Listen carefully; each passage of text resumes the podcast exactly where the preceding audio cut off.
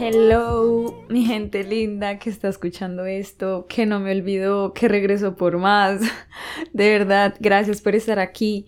Me fui cinco meses, cinco meses. ¿En qué momento? De verdad, es increíble cómo uno aplaza las cosas y no las cosas. Uno aplaza sus proyectos, sus sueños, literalmente, con puras excusas. Qué tristeza. De verdad, esto es algo que me tiene algo decepcionada de mí porque este podcast lo empecé con unas ganas, con una ilusión que creo que se notaba claramente en cada episodio. De verdad estaba disfrutando mucho hacerlo y creo que me llegó el síndrome del impostor con toda, pero con toda y me puse 854 mil excusas para no sacarle tiempo a hacer esto y pasaron cinco meses cinco meses de excusas, una locura. Y este es precisamente el tema que quiero tocar hoy porque estoy aquí sentada contándote esto y aún todavía pienso, ¿de verdad crees que esto le va a interesar a la gente?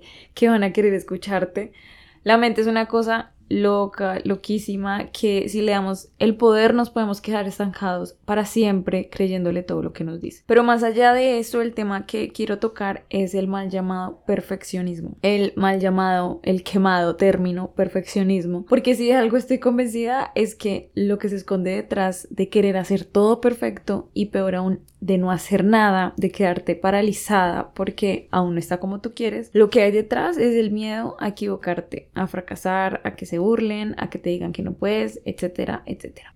En mi caso, específicamente con este podcast, creo que mi miedo es verme tonta. ¿sabes? Que mis opiniones y mis ideas las vean como algo vacío. No sé quién me hizo tanto daño para creer eso. O sea, no sé de dónde salió este miedo a que me perciban como hueca. Literalmente es eso. Y es una creencia súper, hiper, mega limitante y también inconsciente, ¿sabes? No es como que yo piense, voy a hacer el podcast acerca de X tema. Y luego diga, no, mejor no, porque me van a decir hueca. No, claramente es un miedo disfrazado de perfeccionismo. Entonces, las excusas son, necesito al menos tres horas de corrido libres para hacer el podcast y cuando tenga ese tiempo, ese espacio, entonces ese día lo voy a hacer. O tengo que definir bien la estrategia de mi podcast, tengo que definir bien a quién está dirigido. En realidad tengo que, enfocarme, que enfocarlo mejor y cuando tenga listo eso, entonces ahí sí retomo.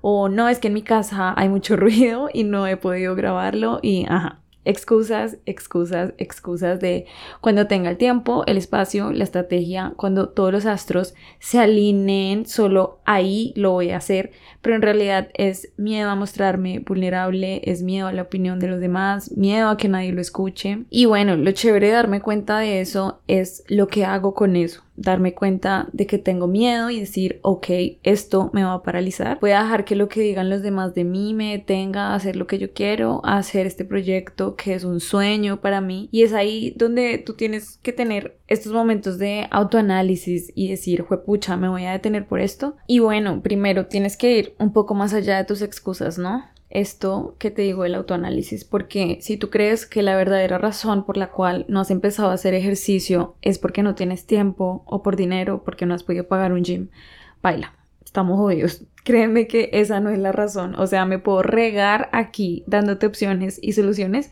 para que empieces hoy mismo ya a hacer ejercicio y siempre vas a hallar una excusa. Entonces, en realidad qué hay detrás. Miedo a no ver los resultados que esperas tal vez o a no verlos rápido de pronto. Y entonces es aquí donde hay que tomar la balanza y poner en un lado tus miedos y en el otro lado tus sueños. Respóndete. ¿Cuál está pesando más en estos momentos de tu vida? ¿A qué le estás dando el poder? ¿Al que dirán y a lo que piense tu mamá y tu tía o a ese proyecto que te llena de ilusión y que visualizas en tu mente, que puedes sentirlo, puedes casi que vivirlo, pero sigue estando solo en tu mente porque le estás dando todo el poder a tus miedos. Y un mantra que a mí me sirve muchísimo y que le digo siempre a las personas que me piden un consejo y algo que está súper presente en mi curso de creación de contenido es mejor hecho que perfecto repítetelo las veces que sea necesario, mejor hecho que perfecto, porque en realidad no necesitas que todo esté en el lugar que quieres para empezar. Y es que de hecho eso nunca va a pasar, te lo juro, no va a pasar y lo lindo de esto es que tú empiezas,